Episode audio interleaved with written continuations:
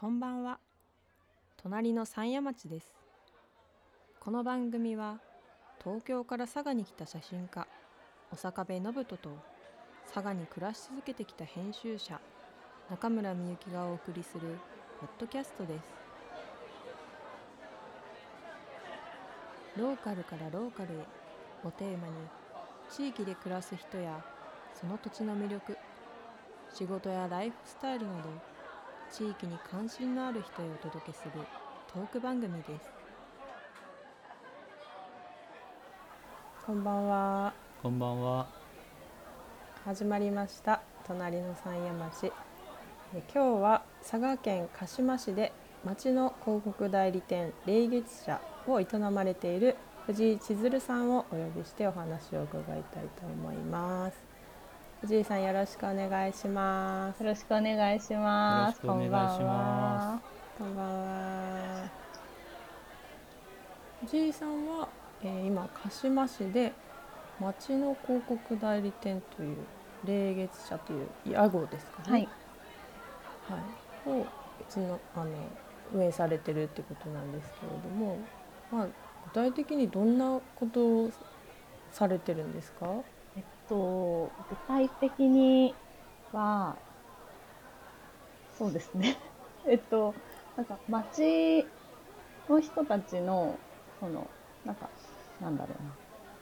こう PR とかですよね。その苦手な部分とか、あの本当チラシ1枚作るとか、あの。えこの商品をこの企画をどうリーチしたらいいんだろうみたいなそういうところのサポートとかをしたりしてます、ざっくり言うと。うんうんはい町の人たちっていうのはそのどんどんな人たちが多いんですか？ね。えーっと町の、まあ中小企業さんとかお店さうん。ん宿だったりしますし、とかそのすごくたくさん人を集めたいイベントだからこう10人ぐらいのイベントまでやっぱりうん。方法がわからないっていうのをうんこう失敗したくないなっていうふうに私も思ったりするので、うん。うん。あの成功できる形にどうしたらなるかなって思ってお手伝いさせていただいてうん。うーんじゃあまあ基本的にはいろんな人と話をしてその、まあ、どういうふうにしていくかっていうのをこう話し合いながら進めていくっていう感じですかね。そうですね。なので、なんか、人と人と人と町と人と社会みたいなところのうん間でごそごそしてる人って感じです。ああんまりこう、表立って、なんか、私の商品を売りたいとか、なんか、私のお店に来てほしいみたいな、なんか、そういう人物ではないです。あうん。ー割と裏方さんな。裏方です。うーんうん、そんな感じでこうふわっと生きてますね。今は、まあ、鹿し鹿島にいるんですけどはあの、まあ、ここに来る前は、まあ、北九州小倉に住んでてい。そこでも多分同じようなことをずっとしているなと思います。うん。性格的にそこが仕事になればなと思って始めたのが霊月社です。うん。その前は北海道にいらっしゃったそうすですね。出身は北海道で、出身が、はい、ああ18まで。住ん。でました。えー、えじゃあなんか進学とか大学とかでい一回出られたとかですか、北海道から。18で、えっと、進学、大学進学で北九州に。北海道から九州の大学選ぶってそういう人いるんですか？えっと、私の高校ではあまりいなかったです。うーん。なんか私がの代、その年代でも、一番遠かったので。おー移動距離が、富士山がね、うん。大体みんな、まあ、関東圏か関西圏止まりですね。で遠くまで行ってもあのうん。琉球大学の人がなんかすごくうんうんうん。珍しいすごく稀にいたりとかぐらいで。うん。あんまりなんか九沖州は。縄の大学に行くってちょっとそこの大学がどうっていうよりもちょっと沖縄に住んでみたい感覚はあるのかなっていう、うん。そうですよね、だからなんか沖縄進学するるっていうのはなんかちょっとわかるけど、うん。わざわざ北海道の人が北九州の大学にこう 進学するってなんかすごい不思議だなって思っていて、そうそうですね。うん、だって文化も違えばねもう単身なわけですよね一人、まあ、学。進学だとは思いますけど。うん。うん。そこの北九州のどういう学校に行ってたんですか？北九州のその大学で勉強してたのはあの日文も英文も取れる。比較文化学科っていう学科があってでそこがすごく私は決めれなかったので一つに専攻うんうんを、うん。まあ、欲張りじゃんって思ってうんなんか珍しいなってそこを選びましたね。へえそこは珍しいんですね。多分あこその比較文化クロスカルチュラルっていうことをしてるのは珍しいと思う。うん。へー大体結構もうあの英米とかその日文とか選んで学科多分入ると思うので。うん。カルチャーショックはありました？いやーいっぱいありましたよ。いっぱいありました。えー、例えばもう北九州に着いた時点で駅で酔っ払いの方がなかなかのこうなんだろう。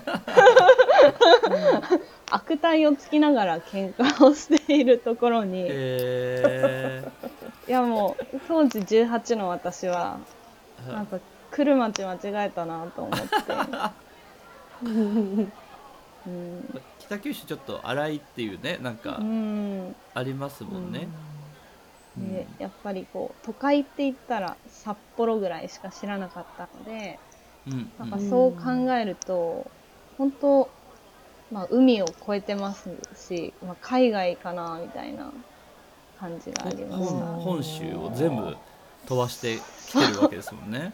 うん。うん。あとはまあねえっとあんまりこれ耳障りは良くないかもしれないですけどあの、うん。G, G を始めてみたりとか。G ってあ何ですか？ー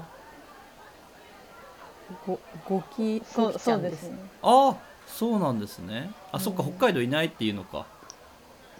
いないんですいねないですね、へえすごい。でも九州のはちょっと大きいって言いますよね。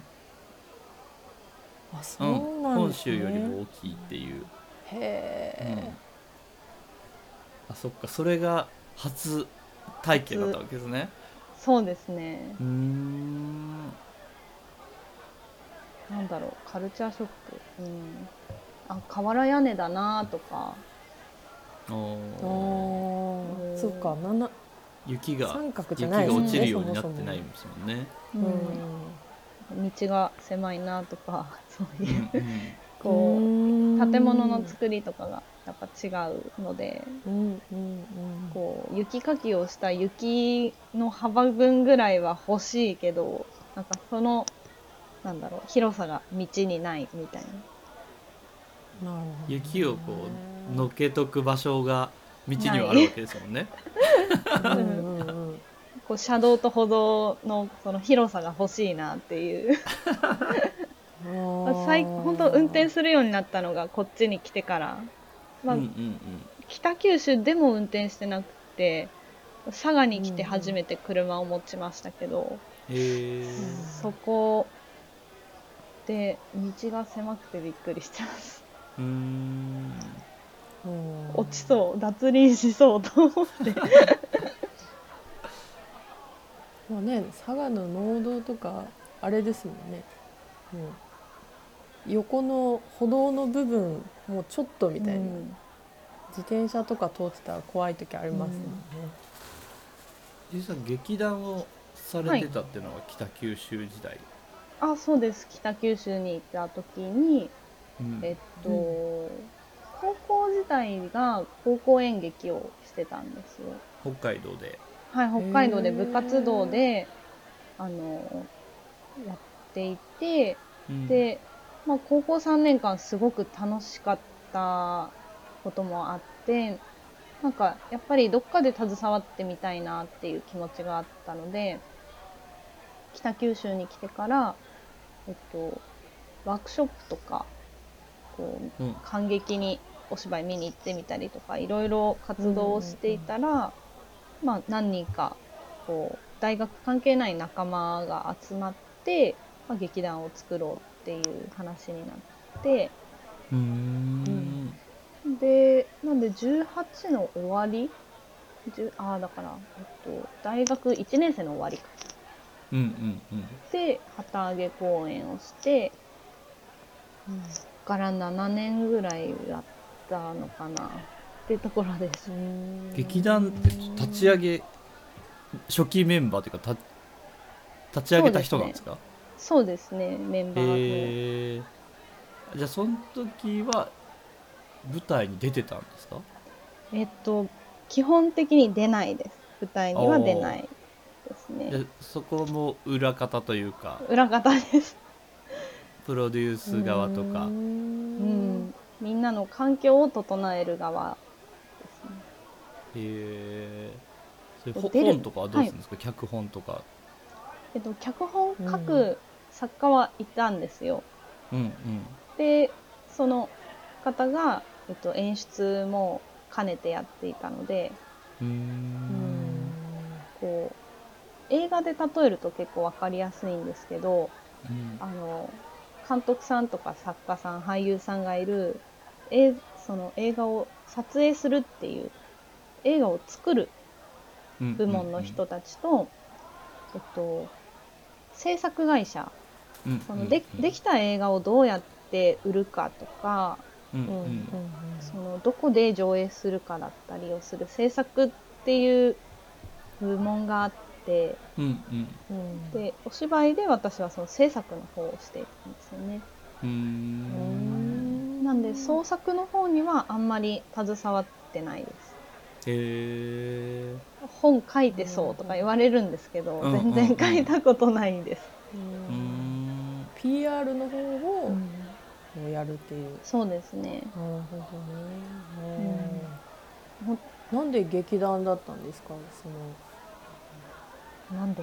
なんか映画でもいい。さっきの話じゃないけど映画でもいいのかなとか。ねなんかげ近くにそういう友達がいたとか、うん。見るのが好きだったとか。うーん。目の前で生身の人間が今やってるっていうことが面白いなって思います。うーん。映画だと何回見ても受け取り方が違うっていうのは自分次第なんですけど、うんうんうんうんうん。演劇の公演例えばロングランとかで同じ公演何回も何回もやっていったら、俳優さんの毎回のそのき違いみたいなうんのがあるんですよね。うんそそれが感じれるのがすごく面白いなと思って。ううん。毎回違ってもいいんですか？違っちゃダメなんですか、と、これは、うん。えっと、演出家の方の意向によります。劇団のポリシーというか演出家の方がどう考えるか、うんうん。でその基本的には俳優さんたちはあの再現性を高めて毎回同じことをしないといけないっていうのはまず根底にあるルールうんうんうんうん。なんでアドリブをするとかそういうことではなくてなんかすごく、今回はすごく熱がそこに入っていたよねとかなんかオーラというか空気だったりとかうん。がちょっといつもと違ったよねとか、うんうん。それがいい方向に作用してればなんかお客さんはそれで感動したりもするし何かこう感じていただいたりとかできるのでそれがいいいい違いだったらいいんだと思います。うーん。うなるほどん、確かに。それがでもこうはい、お客さんって何回も見れないじゃないですか、うんうん、その違いをこうもしかしたら藤井さんたちこうやってる側はわかるかもしれないけど、うんうん、割とこう見る側はもう一回というかうんうん。だからなんかすごい不思議ですよね。なんか毎日同じことやってるけどちょっと違ったりするし。うんだ一期一会的な感じがなんかすごく面白いなって今聞いてて思ってたんですけど、うん確かに。同じことをするのは前提だけどやっぱちょっとなんか速さが違ったりとかあるんでしょうね、なんか勢いがついちゃうとか、うんうんうん、私が映画の方には行かなかったのはそれかなと思います。うんそのなんかライブ感が面白かったんでしょうね面白かったです。うーんで立ち上げて最初のうちは1829ぐらいで学生じゃないですかそうです。はい。その時もなんかそういう劇場とかに出てやられてたんですか？えっと、最初の頃はライブハウスとか、へこえフリースペースが多かったですね。で、こう、うん、補助金とか助成金とか、その文化的なものを支援を市だったり県だったりから受けてあの少し大きい劇場でさせていただいたりとか、うんしてました。まあ、あの本当に作ってる時間っていうのはアルバイトもできないですしなかなかこあう、ーまあ、大学もなんとかかんとか行ってたなっていう感じでしたね。うーん。へー。でもそんだけこう夢中になってたんですね劇団。うん。その劇団がとか俳優さんがうん。こう、まあ、有名になるというかもっと活動範囲を広げれたりとか、うん。うん。その彼らに給料とかが落ちるぐらいまでのなんだろうやり方がないだろうかっていうのを探したりするのが楽しくて、でそのアート芸術、まあ、特に演劇はそのコストと見合ってないその環境だったり、うんうんどうしたらいいんだろうなっていうのを考えてましたずっと、そこが楽しかったのかなって思いまそこを考えるのというすそう。かそうですね。どう打破していくかっていう。そうですね。あー。でががえ学生その最初の頃はそのい1枚というか1ステージいくらぐらいなんですか？チケット。えーっとチケット大体2000円から3000円ぐらいで。で何人ぐらいのこうキャパの？えーっともうライブハウスとかだと、まあ、パンパンにしてもどんぐらいだったかな？100人ぐらい。100入らないぐらいですね。ああうん確かに。2 3 0 0 0円で100人だったらそんなそうそうですそねれをどうするって感じですもんね。うん。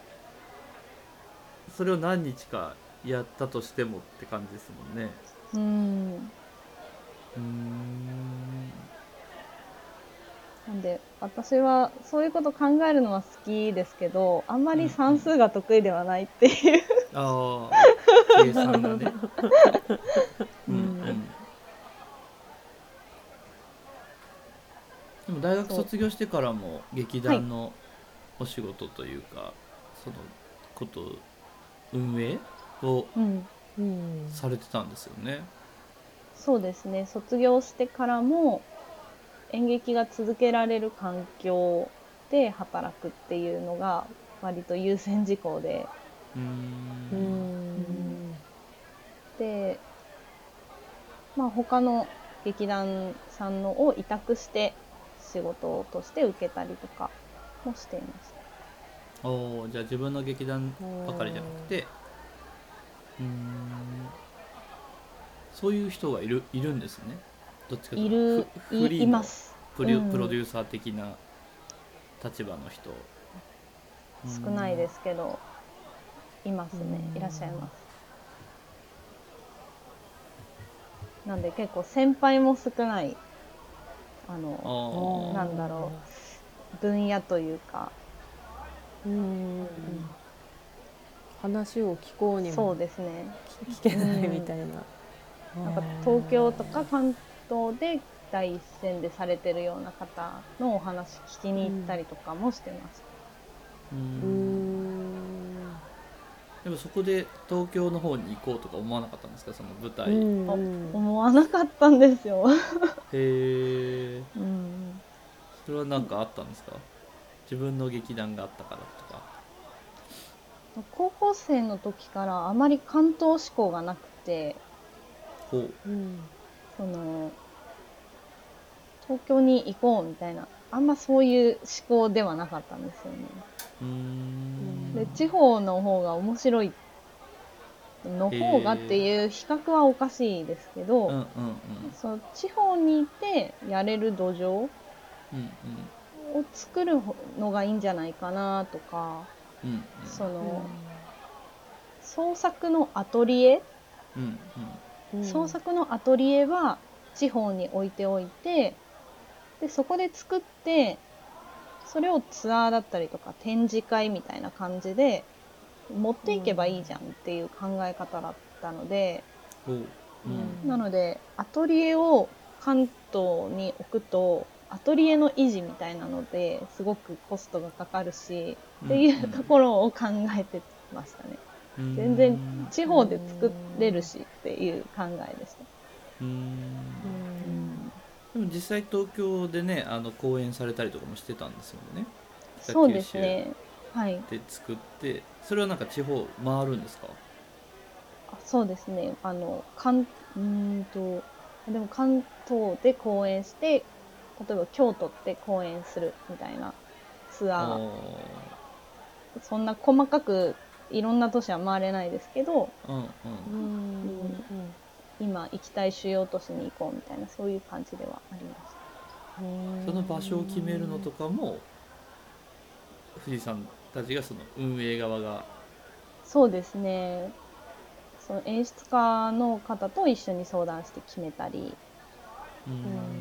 あとはその募集があって、アンダー、アンダーいくつみたいな年齢の人たちに使ってもらえる期間がありますみたいなのをに応募して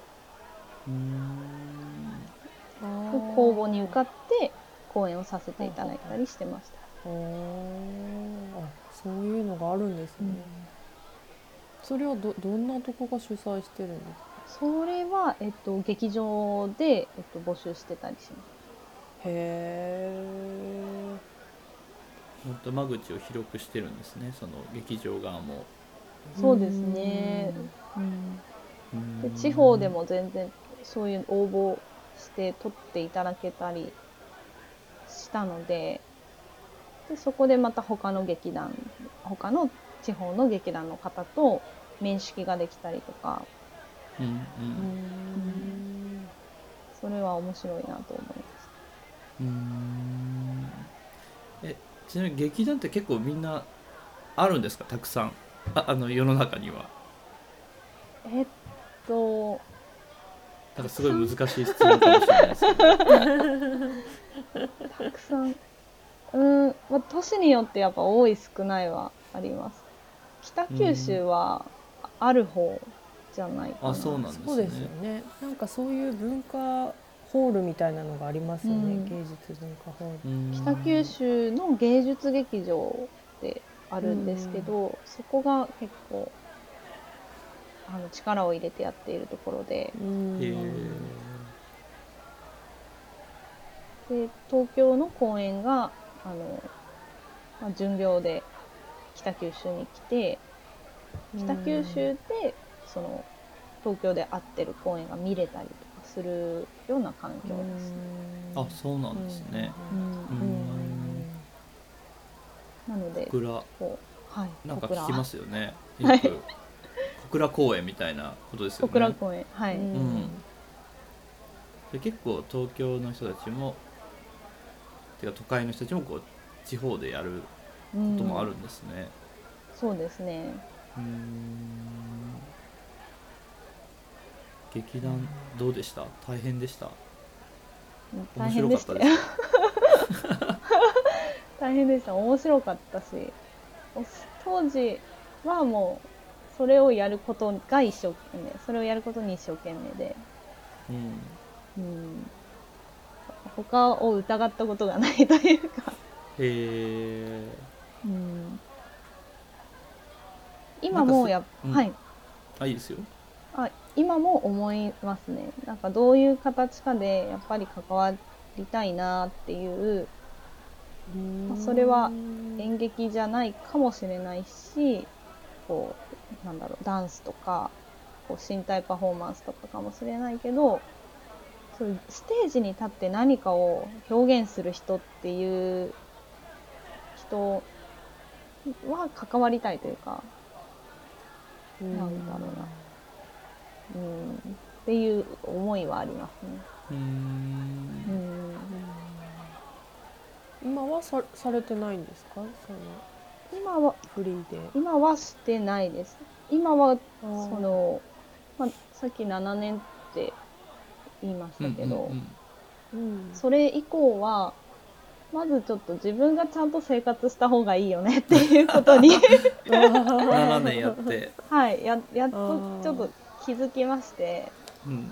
あのその7年の間にやってた演劇その誰も知らないかもしれないけどこの演劇公演を満席にしたいうんっていうチラシを配布してうんうん。ポスターを作って、うん。お客様にもう予約していただいて来てもらう。うんうんうんで当日も遅れたりとかキャンセルとかができるだけ少なくしたいしうんうん。で当日見に来てくださる方も当日券とかで増やしたい。うん。で満席の状態でパフォーマンスができるようにしたいとか。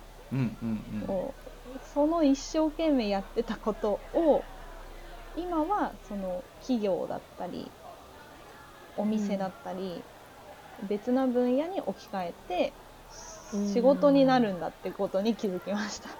おおうん。うん。確かに。これは広告代理店業だっていうのにだいぶ長くして気づくっていう、ああ藤井さんがやってたことが、はい、うん。広告業というかそういう PR のお仕事なんだっていう確かに。まあ広報みたいなこともその劇団時代にしてたわけですもんね。そうですね。それを自分たちの劇団じゃなくてその町の人とかうん。あの鹿島の会社の人とかうん。そういう個人で何かしてる人たちの PR 広報を代理でするっていう。うん。でもそもそもなんで佐賀に来たんでしたっけ？うん。えっと そもそも、まあ、北九州がそこそこ長くなってきた時に、うん。まあ、ちょっとそろそろなんか移住地を変えてもいいのかなっていう、うーん。まあ、タイミングがあってうんうん。それも劇団はもうそろそろえっと、もう辞めた後ですね。あ辞めた後に。はい。うん。辞めてからは、まあコーヒーがずっと好きだったのでえーコーヒーコーヒー屋さんでアルバイトを掛け持ちしてたりとか、うんうん。それ北九州時代に？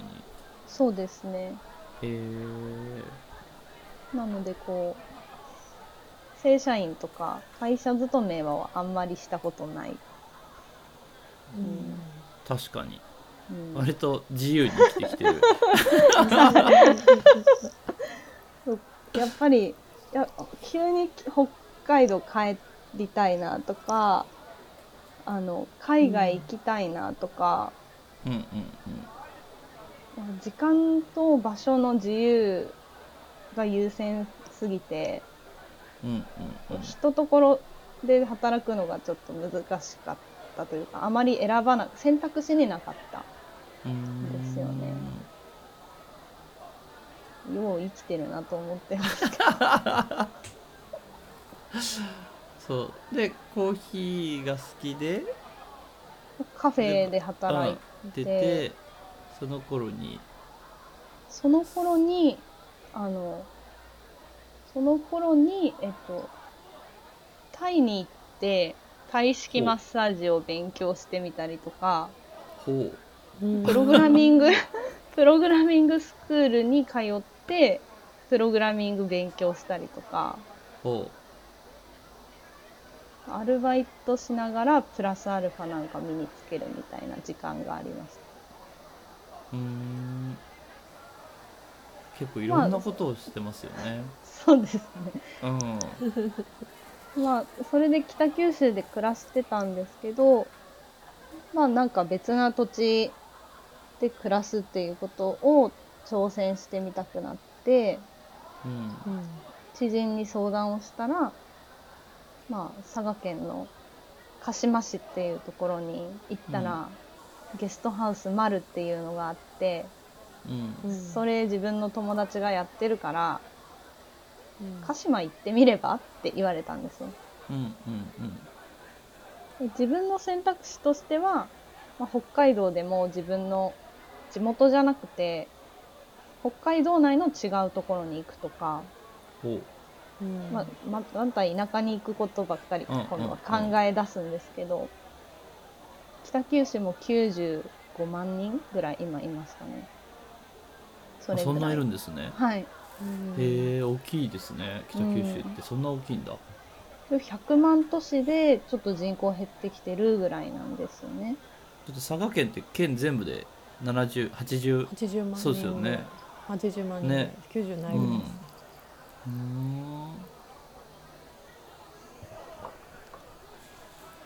ーん。でそこでまあ鹿島っていうワード佐賀県っていうワードが初めて浮上してくるんですよ。おおおああそういえばー目目にも止まったことなかったところが。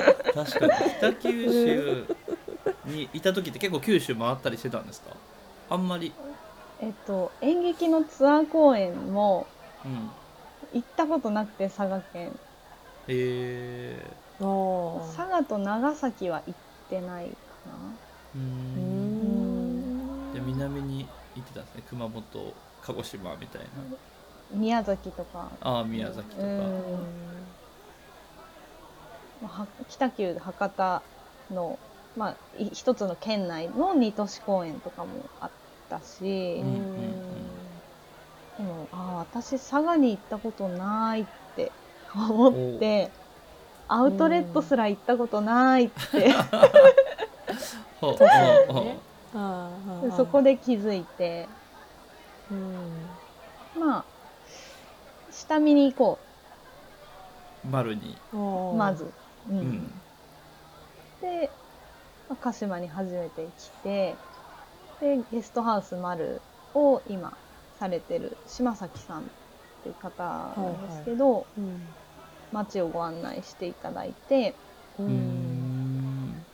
であ住めるか住めないかだったら住める。おおっていう結論に至り。うん。あその時はもう住む場所を探してたんですか？あそうですね。はい。ああはいはい。もうもう移るっていうのは決定事項。おおそうなんですね。うん。でもどこには決まってないってことですよね。そうです。どこにを考えてます。あ。でまあ「ドラゴンクエスト」とか「ファイナルファンタジー」みたいに、うん。あのフラグが立ったらうん。まあ回収しに行くっていう うん。感じでまあ、佐賀県鹿島市に行って、ね、島崎さんに会ったらいいんじゃないかみたいなそういうフラグが立ったのでそのフラグを回収しに来てうん。うんでああ行けるな住めるなって思ったのでこう物件を探してもらっていいですかっていうところでそこで探していただいて。うーん。すごいな。すごいな。だってそこで何をやるとかはまだ決めてなかったってことですよね。そうですね。何にも決まってないです。引っ越すことしか決まってない、すごい、まあなんとでもなるかなっていう感じうんうん。うん。まあ仕事ねうんまあうんなんかな。こう選ばなければっていう風なこともあるし、まあ、何何にも仕事ないっていうね仕事ない仕事ないって言っても人いるんやもんあるやろと思って、何かしらはあるでしょそうそううそうっていう。ね、うん。そんなそんなことはないと思ったので、まあ後から考えればいいやみたいな。へえすごい。すごでその鹿島がこう住める住めないの住めると思ったなんか理由はあるんですか？えっと当時車を持ってなかったんですよ。ああはいはい。い自転車だけだったので、うん。うん。自転車で行ける範囲内に市役所があってうん。病院があってうん。買い物ができる。うん。うんうん。から住める、確かにでもまあ知り合いはねその丸の方ぐらいですよね、まだその、はいお一人その時はね。まあ、ライフラインが整ってるから住めるだろうと。そうですね。w i f i があればじゃあ大丈夫やなみたいな。へえ。感じでしたね。そのそれっていつぐらいでしたっけ？2000えっとこれがい、えっと、今年の6月で3年になるので。うん。2021年ぐらいなのかうんうん。ですね。なうん。でもうコロナ真っ只中の時に。うん。あのまあいろいろご連絡取ったりお会いしたりしてた方に「あのすいません。ちょっとこういう時代なんでリモートでもいいですか?」って言って、うんうん。で、うん。まあやり取りさせていただいてたところをリモートにしてうん体は映るっていう。うんうんうん。うんうんそういう形で移動しました。じゃあいきなり鹿島に住み出したわけですね。そうです。いきなり鹿島に住 んだへえでその、まあす受け入れてもらえたっていうのがその島崎さんが U ターンなんですよね。おおで周りに移住者の方とか U ターン組がうん。たくさんおられてうんうん。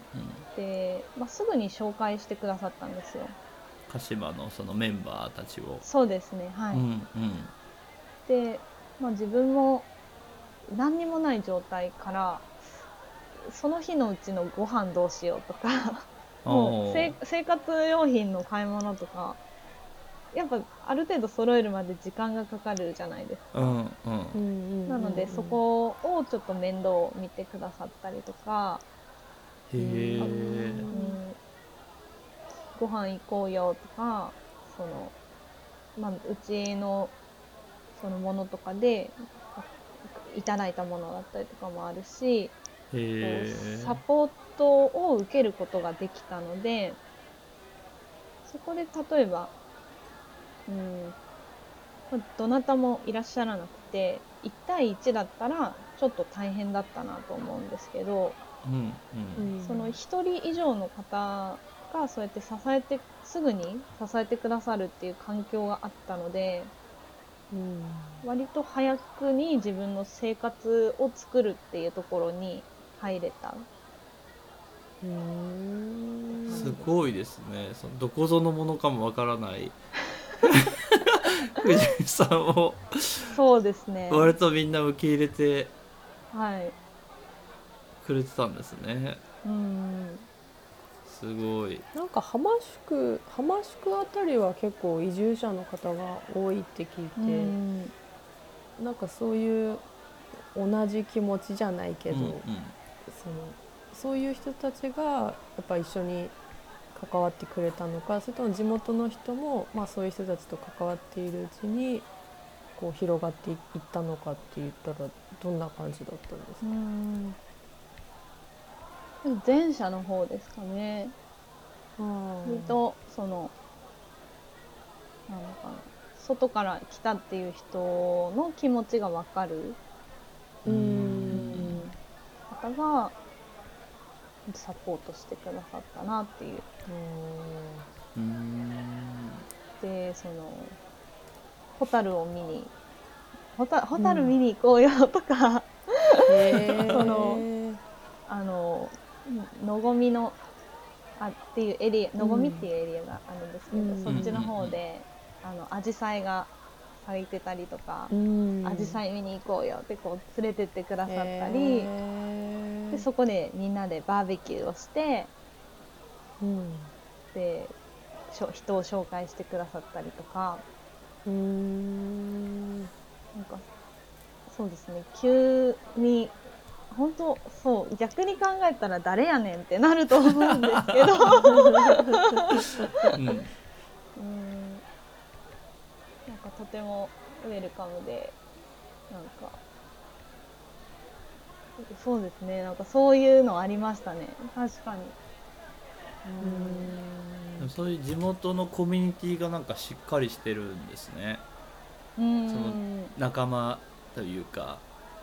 ううんん。そこにうまくこう藤井さんがスポット入って。うん。うんなんかきっと面白いねこの子って思ってもらえたんだな。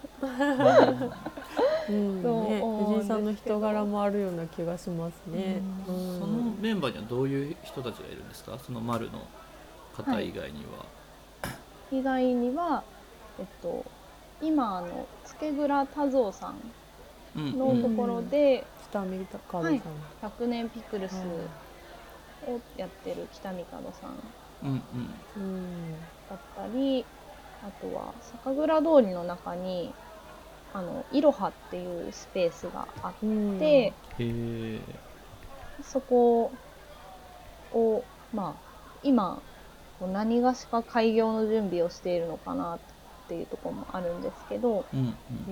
そのいろはの方だったりコーヒー屋さんをそこでされてる方だったりうんうん。うんその周りの人たちを紹介していただいたっていう感じです。うーん割とそこら辺のメンバーが仲仲いいというか、うん一緒に何かやったりしてるんですね。うんうん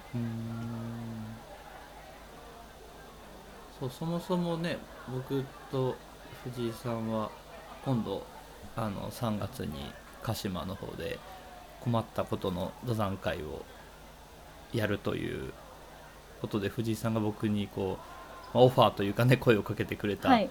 のがきっかけでこう出会ったんですけどこの酒蔵通りうんうん。の水筒別宅はい。っていう場所で今度やるんですけどこの酒蔵通りもすごく雰囲気がいい街ですよね。うん。そうです。うん。そう。なんかすごく贅沢な街だなって感じていて。うんうんううん。ん映画のセットの中で生活をしている、あうん。まあ、実際にあの佐賀のガバイばあちゃんのロケが行われた場所でもあるんですけど、あそうなんですね。うん。はい。そういう場所でそれが自分にどういう、うん、なんか影響があるかっていうのが別にとても便利っていうかお店がたくさんあるっていう街ではなくて、うんうんうん。もう街並みが素敵っていうところなんですけど、おもうそこを歩いて散歩するっていうあこれはめちゃめちゃ贅沢だなって思ってます。へえうん確かに映画のセットみたいな街並みですよね。うん。まあこの酒蔵通りとかあの前に出てくると中島ファームのあのミルクブリューのある塩田の通りもそうですしなんかこう昔からの、ううん。ん通りがこうちゃんと残ってるっていうのはなんかすごくいいですよね。うん。塩田の方も、うん、あの重要伝統的建造物群っていうのにうんうん、選定されているので、この酒蔵通りもそうなんですか？そういう。そうです。はい。うーん。えで、藤井さんはどうやって生きていったんですか？そのコミュニティには入ったものの、そういったものの。うん、まだそんなにこうこの仕事みたいなことはしてなかったわけじゃないですか。そうですうね、ん。なんで来た時はあれそう。リなんか本当一一日でん？一日ずつアルバイトができるなんか派遣のサイトに登録をして、鹿島で、鹿島まあうん。一応全国版で、で佐賀で探してたんですよ。うんうん。うん。で単発派遣ですよね。うん1日ごとエントリーをして来てくださいみたいなのを本当日雇い、日雇い労働者をしてたわけですね。うん。で、まあ、それがあの JA 佐賀さん。のあのいちごのパック詰めをしてました。へえあのいちごさんっていういちごあるじゃないですか。はいはいはい。あのいちごさんをレーンに流したりとかその農家さんがですね、うん。そのコンテナに入れてきたやつをこうん。う、あのレーンに1個ずつポンポンって置いたり そのレーンで流れてきたいちごをあのうんパックがありますよね。下の発泡スチロールみたいなんでできて。る、うんうん。あれにいちごを並べてうん。あのフィルムを貼って納品するみたいなそうん、のパック詰めをしてました半年。は日当いくらなんですか？え、日当、日当ですか？あえっと、時給いくらだったかな？でもあの、差が、差が価格ですよ。850円と900円ぐ差が価格。そうなんですね半年ぐらい。いちごのシーズンが終わるまでやってました。へー半年もあるんですねいちごのシーズンってそうですね。もう後半はいちごの数が少なくなってきて、うんうんもう4時間ぐらいで早上がりみたいな。うん。どんどんあの、午前中で終わりとか、時間が短くなっていくんですけど、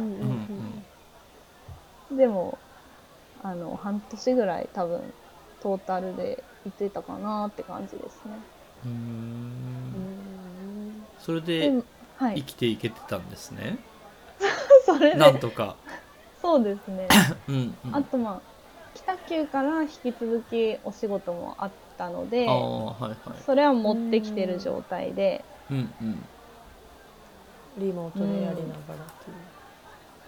ていう。でまあひとまずこっちで、うん、様子見つつうんうん。急に、急にどっかに勤めるじゃなくてっていうので。まあ勤めるの苦手な人ですもんね。もともとは 勤めたことない。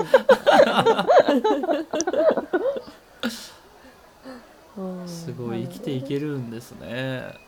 生きていけるみたいなんですよ。ね。うん。それでまあやっぱそのいちごのパック詰めに来てたおばちゃんたち地元の。うんうん。うん。あのやっぱ言葉の応酬をそこで受けたりとか。あ方言の。方言の、そういうのでちょっと耳鳴らし体鳴らししながら過ごしてました。えで、その後にん駅駅のところで働いね。はい。その後にあの NPO 肥前浜宿の町の NPO で募集があるよって言われて。うんうん。ーでまあやっぱ噂になるみたいなんですよ私みたいなのが。ああ。あの何してるのかなあの人 いちごのパック詰めしてる。あの子何してんのかなっていう。そうそうそう。あの子働かんかなみたいなあ感じうんでうんうんうん。話が上がってたみたいで。うんうん。でまあ一応話聞きに行ってみたらってこう周りに声をかけていただいて、うん。で、まあ、それであじゃあ働く方向でっていううん。形になりました。うん。まあ、いわゆる本当、うんまあ、地域的に、地域のその顔というか、で、肥前浜駅の中に事務所があるので、うん。外から来た人たちにとっても街の顔になるようなところで、うん。まあ、まず、まあ、外から来た人の気持ちがわかるっていうのが自分のアドバンテージだから、うんううん。んでその人たちの目線に立ちながらでこの町のことをもう一番に知れる場所にいて、なんで歴史的なこととかその、まあ、町の背景とかをうん小先輩方からいろいろお話を勉強しながら、まあ、働くのにはいいんじゃないかなっていうのでうん。そこに身を置いていました。へえうん。それはどれぐらいされたんでしたっけ？は、えっと、1年と3ヶ月です。おおあ期限が決まってたんですか？期限決まってなかったです。ああなかったん退職しました。でもなんかもう自分の中ではある程度やりきったというかいろんなことを経験したっていうことなんですかねうーんと、まあある種独立というか、そうですね。まあその劇団の時も割と裏方のことをして、うんこの NPO の時もちょっとそういう街のことというか、うん。うん、自分が出るというよりもそっちの街のことを紹介するとか PR、うん。みたいなこともされてて今は独立してそうですね。屋号でやってるってことですもんねうん。NPO の時はどんなことしてたんですか？NPO の時は、その町の事務所の中に、あ駅の事務所の中にうんい、まあ、ずっといる形で、うん。で観光案内とか、まあ、物産を置くようになったので物産の販売とか。うん。うんで以前浜駅にホーム直結の日本酒バーの浜バーっていうのがあるんですけどうんうんその浜バーの接客。なんで浜バーははい。藤井さんが入った時にはもうあったんですか、はありました。へえ珍しいですよね浜バーってこの。うん。駅のところに。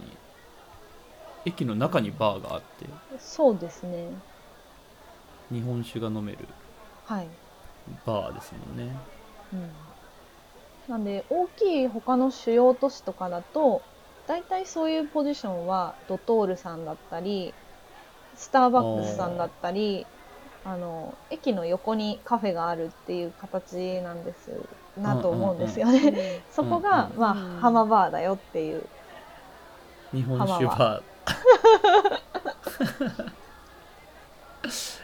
え そこで、まあ、私は本当に2時間の飲み放題ビールで過ごすような人だなんであの日本酒を飲んだことがなくて。うんうんうん。でもやっぱりこれどんな味？とかお客様は聞きますよね。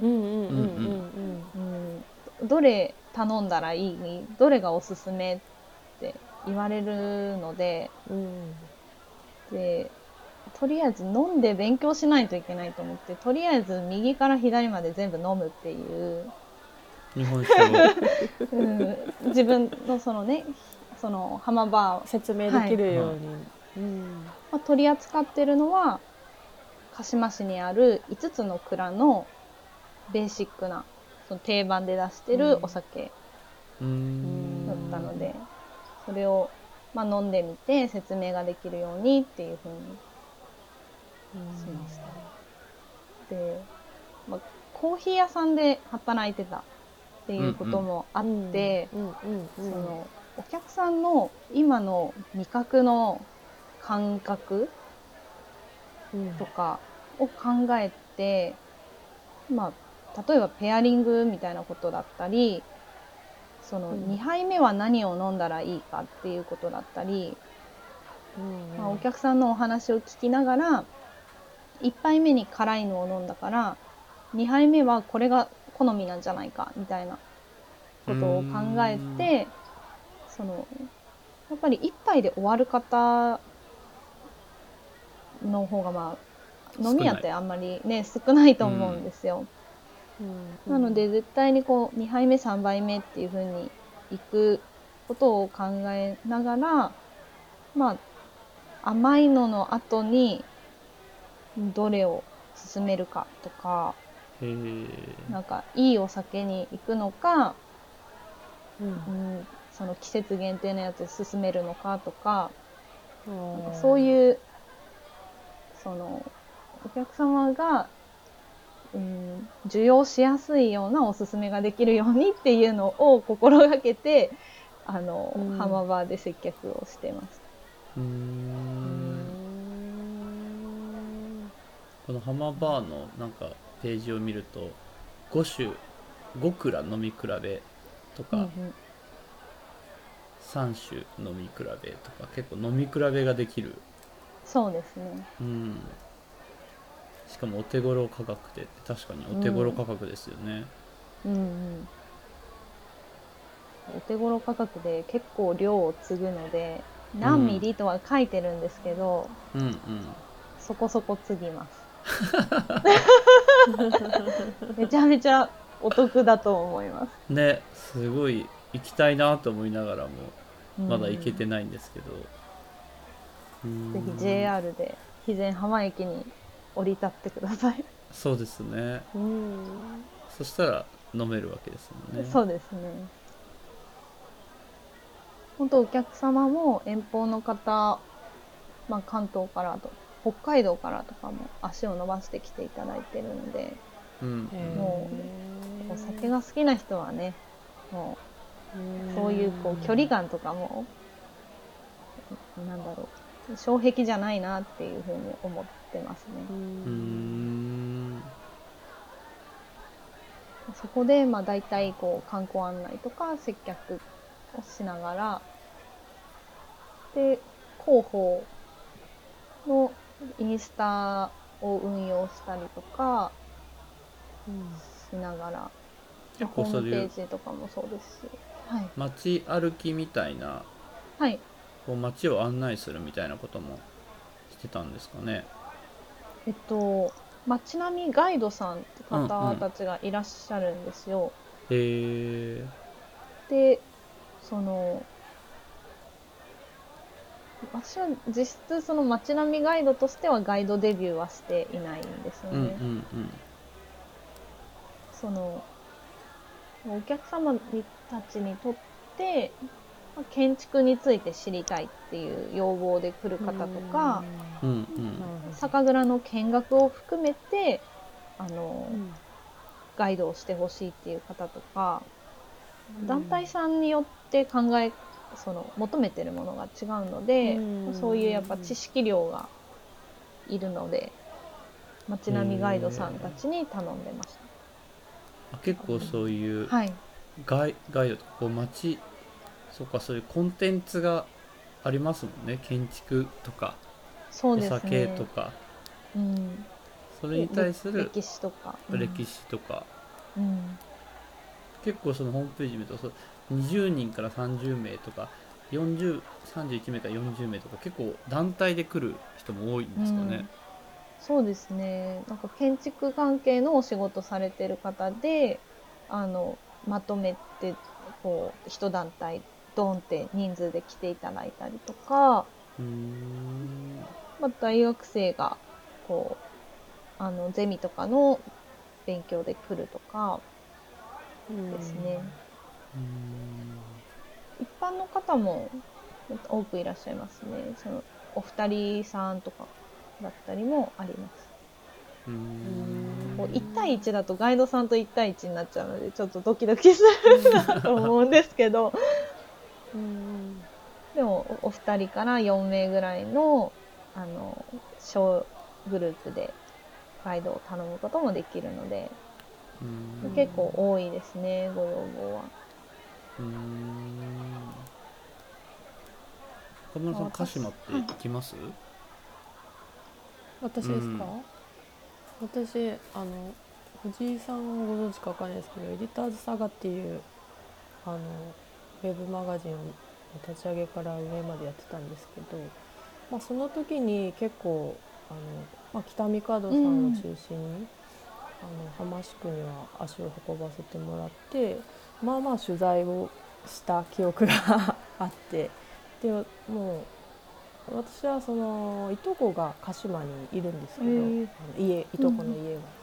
でもまあなんかちょっとその浜とはまた別のうん場所だったの、トライアルとかがあるだけなんですけど、なんで全然知らなかったからそのやっぱ酒蔵通りのあの浜の場所は本当にこう、情緒あふれる場所だったんですごい好きでしたね。でまあそれから私はちょっとその仕事を辞めて岡村さんはどんなところに取材に行ってたんですか、えっとですね、まあ、北見川さんの100年クリスの蔵もですし、丸がちょうどできたぐらいの時とかに、あのまだもう本当ボロボロのあの、いうん。リフォームされる前の家の時から行んったりとか。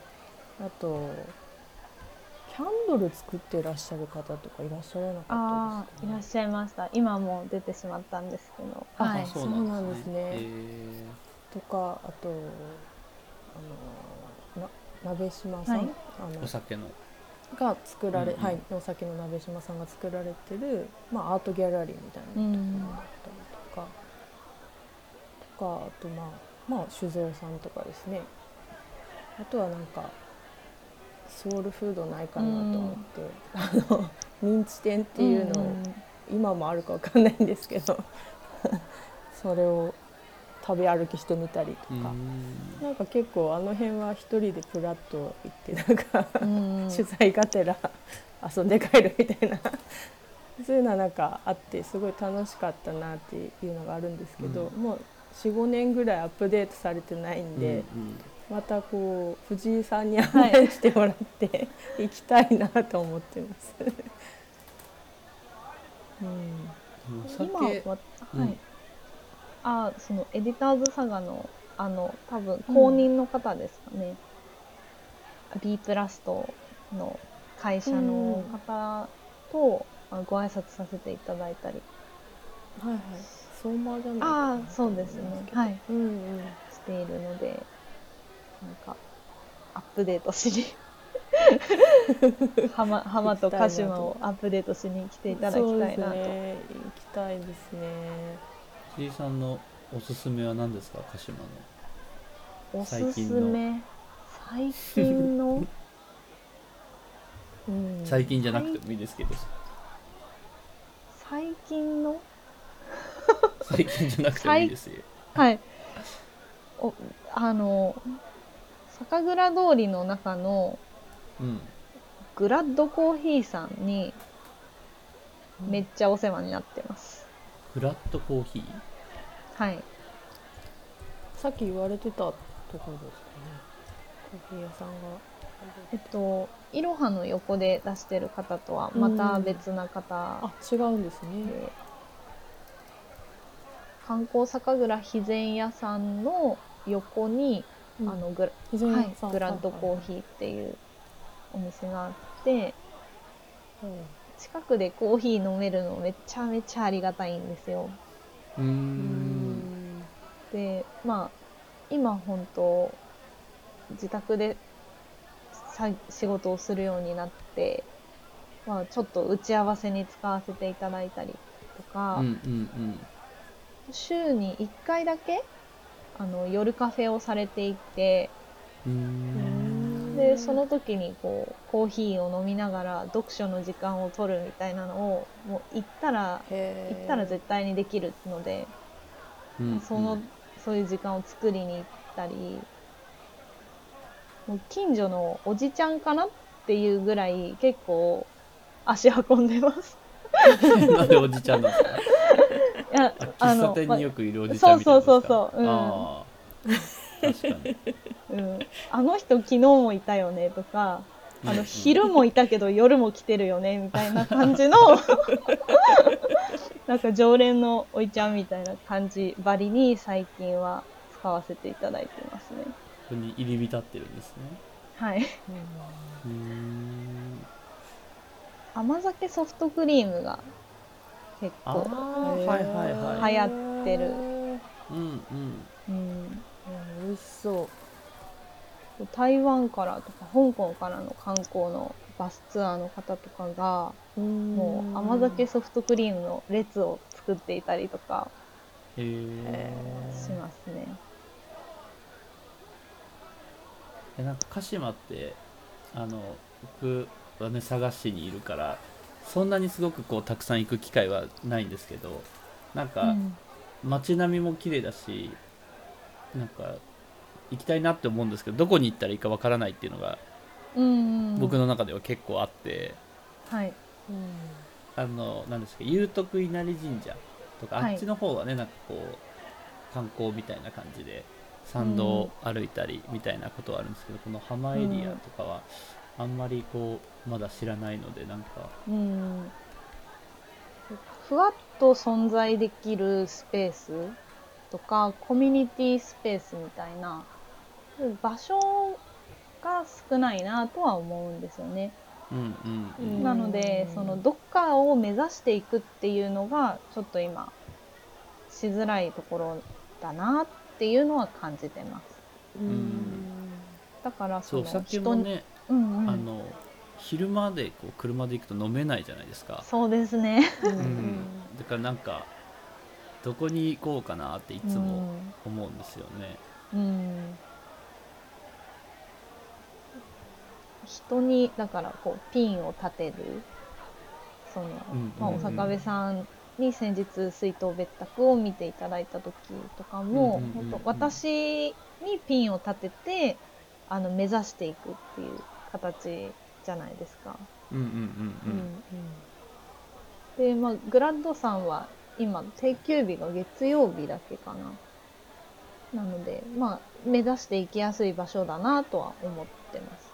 うん浜バーも、うんえっと、浜バーも休みがほぼないので、うん昼、昼は空いてますね。昼飲み推奨なんで。コーヒーはねコーヒーもありますよ、ちゃんと。あの、えっと、みかんジュースとか、美味しい。へ JA ビバレッジさんのみかんジュース。うんうんあそれも駅の中に浜場の中にあるんすか中で飲めますね。ああそうなんですねうんそうなんかうちも子供ちっちゃい子供がいるから、一緒に行くにはこうどうしようかなみたいなのが あったりして。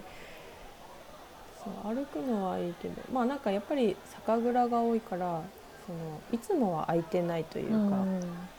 そのまあ特別にねよ予定をこう案内してもらうとかだったら開けてくださるとは思うんですけど、中をそんなずけずけと入って見に回るわけにはいかないから、うん。その辺がねやっぱりその、まあ、事前に予約したりっていうのはあるんでしょうけど、うん、そうやっぱ住んでる藤井さんを目指していたのが一番。私は、うん、その前は北見香野さんだったけど、そのなんか女性目線であの案内してもらいたいなみたいなのとかあります。でもなんか丸の中でも、はいその手前の方って手前というか泊まるだけじゃなくってなんかこう入って少し。お茶飲んだりできる場所ってなかったでしょ丸の中で。はい。今はちょっとまだしてないんですけど、一時期、ね一時期カフェとかランチをして、うんうんうんうんうん。で、今ちょっと休憩中。あ、そうなんですね。でも4月以降はカフェしたいねっていうふうには言ってましたね。うんうーん。そう丸の雰囲気もすごい良かったですね。ほんと最近は通りを人が歩いてくださるように、前よりも、まあ、戻ってきてるというか、うん増えているので、うん。そう結構人ちょろちょろいますよねうん、うんうんそうなんです。どうしてもこう道の駅の鹿島に行ってしまうんですけどうんうん。なんかそこからこう町の方というかこの浜エリアの方をこうブラブラ散策するっていうところになかなか行けてないなって思っていて、なんかそれがちょっと僕はもったいないなって僕自身にね なんか思っているんですよね。うんでここら辺がなんかもうちょっとこう知れたりとかうん。なんか面白くなっていくと僕の中でいいなと思っているんですけど、なんか工芸とかも結構あるじゃないですか鹿島って。工芸。浜だけじゃない工う芸、んのごみさっき言われたのごみ地方だったりのごみ人形だったりとか、まあなんか木彫りの綿布量の面作っている方がいらっしゃったりとか、なんかそういう方たちの工房とかも見てみたいなとか思いながら、うん結局行けずにあの終わってしまったというかやってしまったんで、うんなんかそういう工芸とかも盛んな地域だし、まあ、その漬物とか、うんまあ、さお酒もそうですけど発酵のそういうことをされてる場所だったりとか、うん。なんか行ってみたいなと思うところはあるんですけど、うんうんそうなんか合わせてね、うん花と一緒にね行きたいなと思ったりもしてますけどね。そうですね。杉町さん。私まだ行ったことないですけど、杉町さんって、その木彫りの綿ブリューとはいかストラップとかも作られてたり、多分ショップになってるから、行って入れるはず。あそうなんですね。とか、で、田蔵さん、田蔵さん、田蔵さんも割と面白いスポットに最近、そうですね。あの、なってきて、うんうん。漬物のね。うん。はい。こう、なんだろう、漬物を買うだけじゃなくて、あの、まあ、アート作品の展示をしたりとか、いろいろ準備されてるみたいです。ね。うん。まあ、ライブしたりとかねなんかはい。結構そういうイベントされたりとかもしてますもんね。うん。北見カードさんがもともと音楽系の方で、うんうん。あそうなんですね。その PA というかそういうライブとかを昔されてた方なんえでー、イイベントとかでまあ佐賀に来る前にですね。うんうんうん。が結構そういうのされてますね。そうです。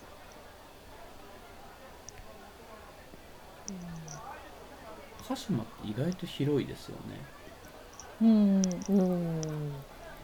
なんか分かれてるからなのか地区がですか、あなうんうん。あどうなんですか？その辺のなんかあの地域の人たちはこうやもんねみたいな。あるなんか話の中であったりするんですか？いや、地元の方はあるのかもしれないですけど、私はあんまり感じてないです。あーうん。その、まあ、ここの前にいたところが、まあ、北九州市で、北九州市自体もその5市、5つの都市が合併をして北九州市になってるんですよね。うんうんうん。でううなんかその規模感みたいなのを体感した後だからこそなのかなと思うんですけど、例えば浜地区とか鹿島他の地域だけでくくるのも、特徴としてくくるんだったらまだと思うけどあんまりうんなんだろうな。ひ人で感じることはないかな。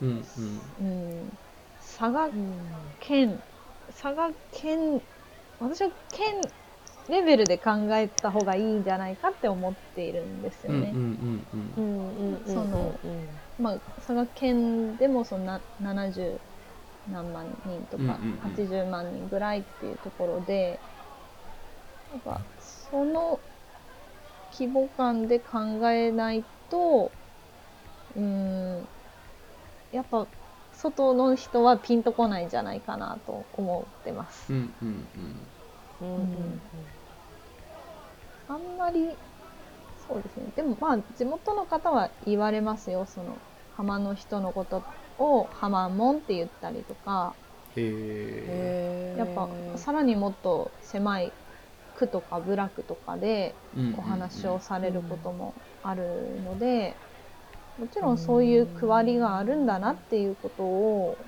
認識はしているけど、うんうん。うんだからどうっていうところはあんまり考えてないですね。うん。うん。うん。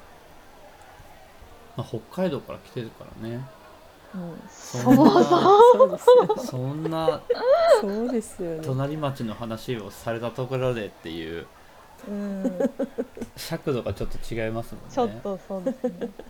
いや、帰っまあ今鹿島に暮らしてて、あのどこのもんねとか、あの、うん。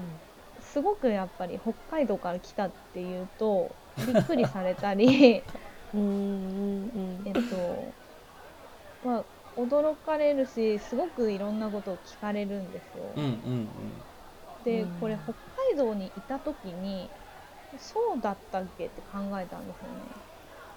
そうだったっけっていうのは。その逆にうん。佐賀から来ましたって言われてうんうんその何しに来たの？とかなんかそんなにすごくたくさん聞いたかな？とか思ったら、なるほど。その北海道っていう土地柄も多分あるんだでしょうけど、そのうん内地とか、そのうん。えっと、本州、ね、以南のことを人たちのことを内地の人って呼んだりとかうんうん。うんするし、なんか外から人が入ってくるのが当たり前の土地なんですよね北海道は。うんああ。そうですよね。もともと開拓されてそうですね。できたとこそのろうん。なのでこう他から人が来る入ってくるっていうのがまあひまあこれがその、ね、先住民族の人たちからしてみたらそれは違うんじゃないかみたいなのはあるかもですけどうんうんそのこう開拓しに入ってきた人たちがいるのがベーシックってなっていることを考えるとその東京から来ました佐賀から来ましたっていう人たちにそんなにこうなんだろうあよく来たねで終わってた気がするなっていうふうに 思っていて。よく来たね。ってもうこれも食べなあれも食べなって言って北海道のもう美味しいからって言ってなんかそういう世話焼きみたいなところはうん。やっぱりあるけど、でもなんて言うんだろう。そんなキーの目で見られたかなみたいな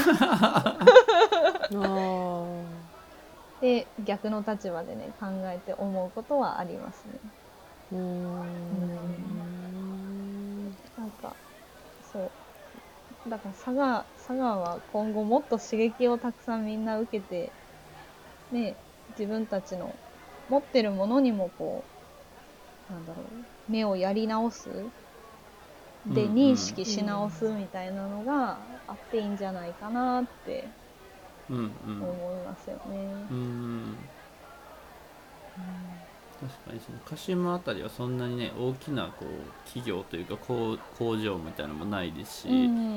なんか割とこう地元の人たちが住んでるっていうイメージですもんね。ううん。んだから人の出入りもそんなに多くもないしうん。うん。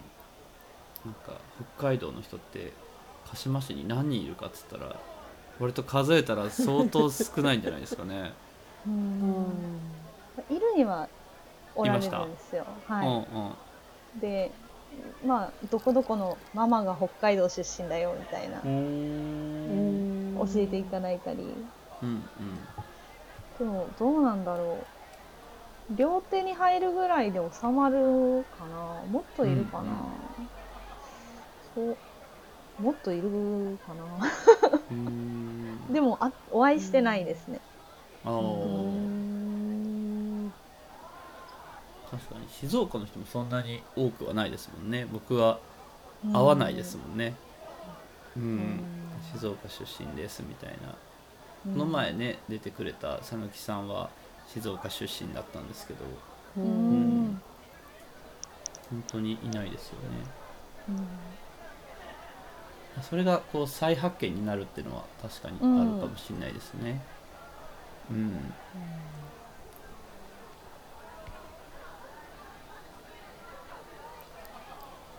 結構喋りすぎてしまいました。どうしましょう後半。この辺で一旦。あそうね。